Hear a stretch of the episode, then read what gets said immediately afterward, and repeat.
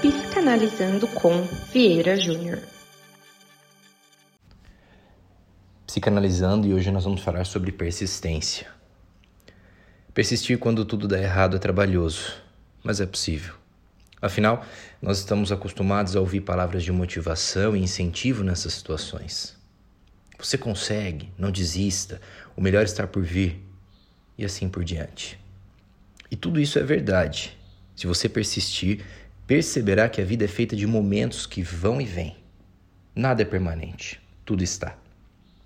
Mas o mais difícil mesmo é quando tudo começa a dar certo. Você sai do buraco, coloca o corpo para fora, passa a viver algo que nunca imaginou e acredita estar no colo do próprio Deus, amando e sendo amado, prosperando, fazendo planos, ganhando, entregando e de repente você toma outra rasteira da vida. E aí você pensa, de novo. Cair no fundo do poço depois de já ter saído dele é uma das experiências mais dolorosas que o ser humano pode enfrentar. Depois de enfrentar barreiras e passar a acreditar de novo nas pessoas, em Deus e na própria vida, lá vem a vida de novo e te dá uma rasteira. E é aí que você não cai no fundo do poço, mas abaixo dele. Há um sentimento de abandono misturado principalmente com vergonha e humilhação. Há um sentimento de enganação também. Você se sente um verdadeiro idiota, de novo Acreditou que daria certo e não deu. Agora a decepção é maior, assim como a dor e o sofrimento. Mas histórias como essas são comuns e há exemplos de pessoas que, independentemente das repetidas quedas, seguiram em frente e colheram o que esperavam. Na Bíblia judaica, no livro do Gênesis, José era um moço que havia recebido uma promessa de que um dia reinaria sobre o seu povo. Seus irmãos, com inveja, o venderam como escravo para outra nação e mentiram para o seu pai que ele havia morrido. Escravo em um país que não era seu, José prosperou. Saiu da condição de escravo para o principal empregado da casa do maior chefe da guarda do rei.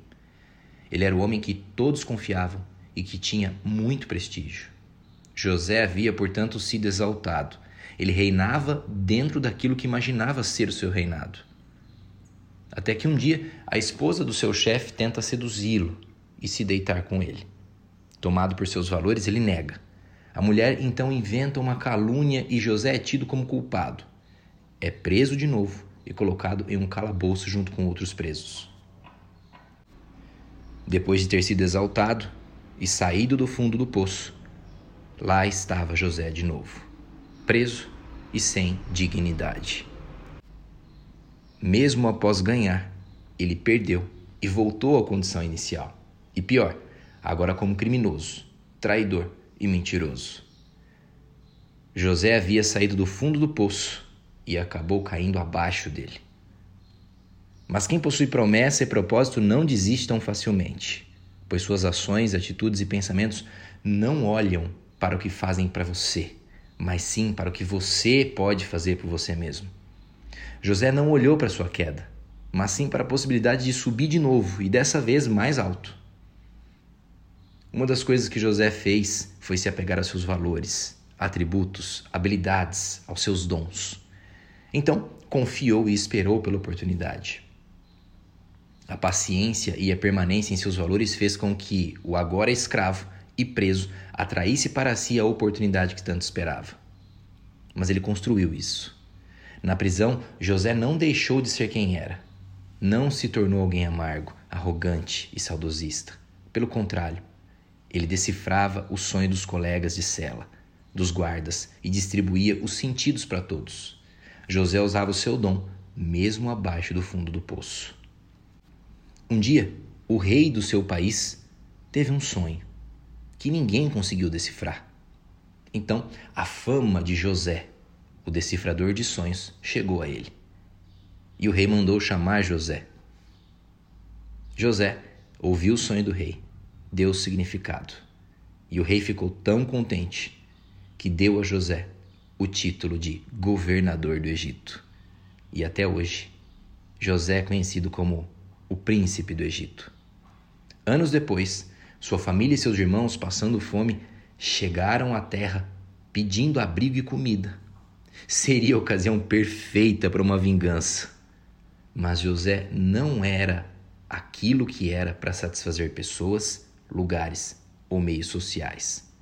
O príncipe do Egito, que outrora havia sido escravo, pagou com o bem todo o mal que havia recebido, pois ele entendia que todo o caminho que tinha percorrido fazia parte do caminho para chegar onde estava. Não era pessoal, fazia parte do caminho. Quem tem um propósito e certeza da sua promessa enfrenta qualquer como ou qualquer porquê. Pois sabe que acima das suas angústias e projeções de vitimismo está o seu objetivo. Caiu? Levante. Caiu de novo? Levante ainda mais forte. E assim faça quantas vezes forem necessárias. Sua parada deve ser o seu destino, não a sua queda. Para saber mais, acesse psicanalizando.com.